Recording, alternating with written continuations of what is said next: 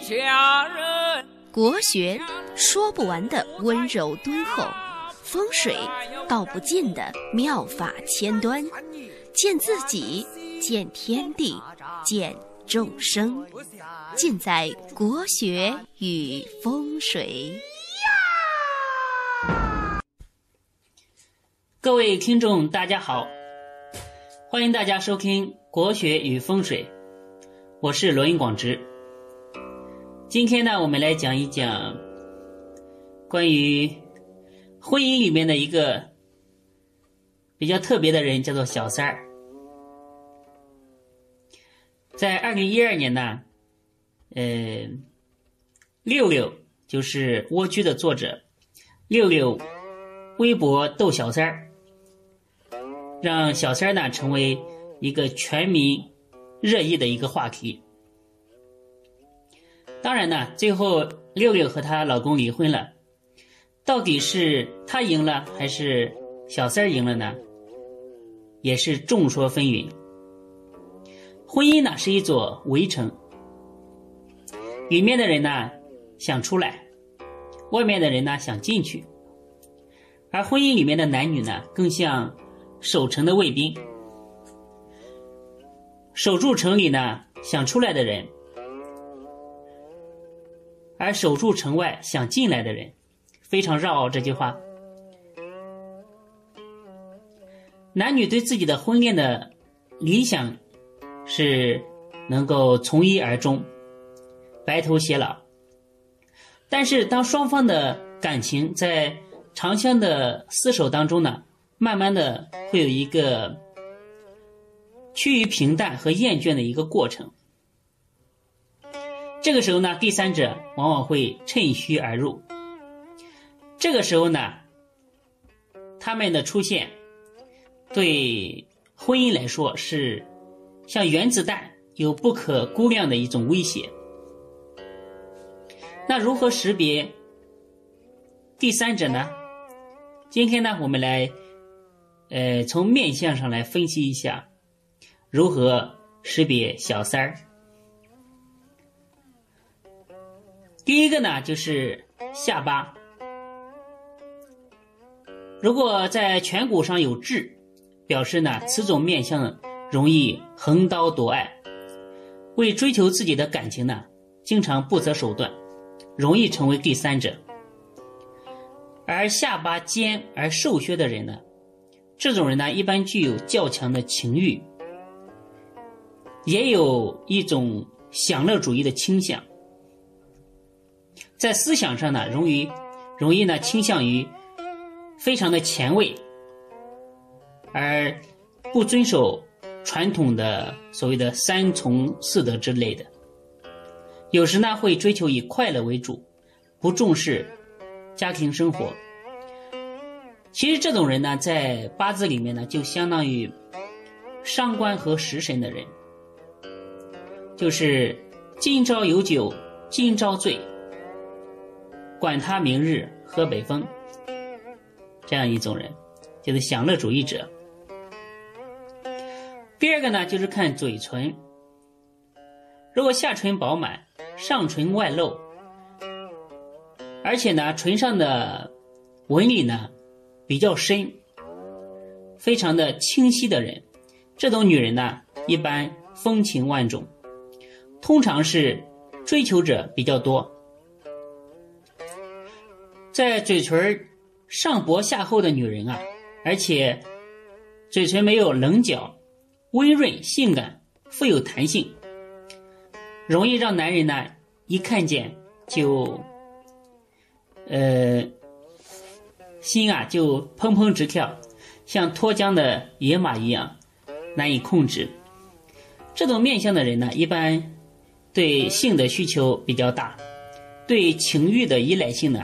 比较强，在情感上呢难以自制，容易陷入感情的漩涡，不能自拔，在不知不觉中呢，就会成为别人的第三者。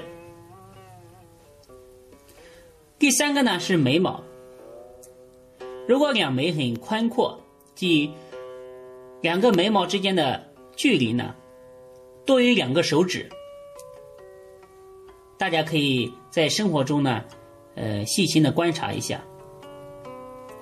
一般呢，眉毛之间的两个呃之间的两个眉毛之间的距离啊，大于两个手指，这种人呢，一般不循规蹈矩，思想呢比较开放，尤其呢是在呃在性方面更比较随便，也表示呢他的他们的自制力与约束力比较差，容易呢受感情的左右。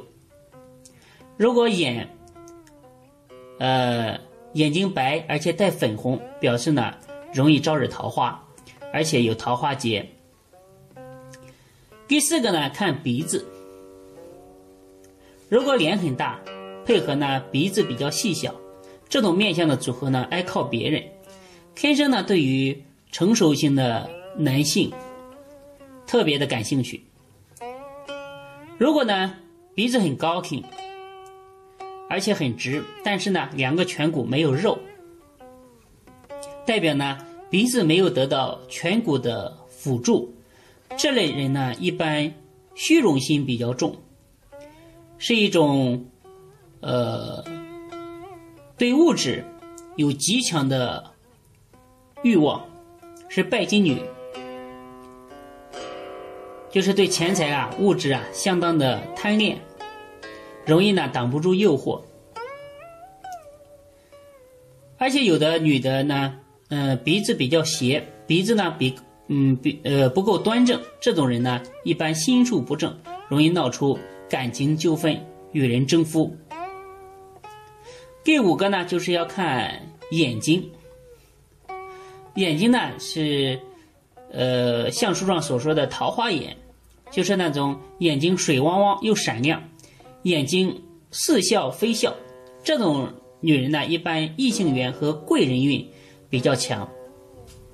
一般来说呢，眼睛过大的人好奇心比较重，在感情上呢也比较主动，呃，容易呢很快的投入，但往往呃没有一种坚持的心态，往往呢是三分钟的热度，人呢比较花心。如果两个眼睛的大小不均匀，就是相书上所说的鸳鸯眼。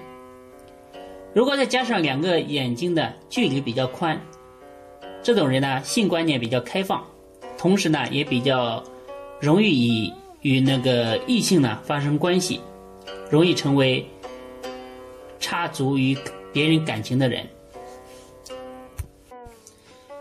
所以呢，透过以上所说的面相的几种特征呢。呃，可以识别容易成为别人第三者的女人，趁早呢将他们拒绝于门外。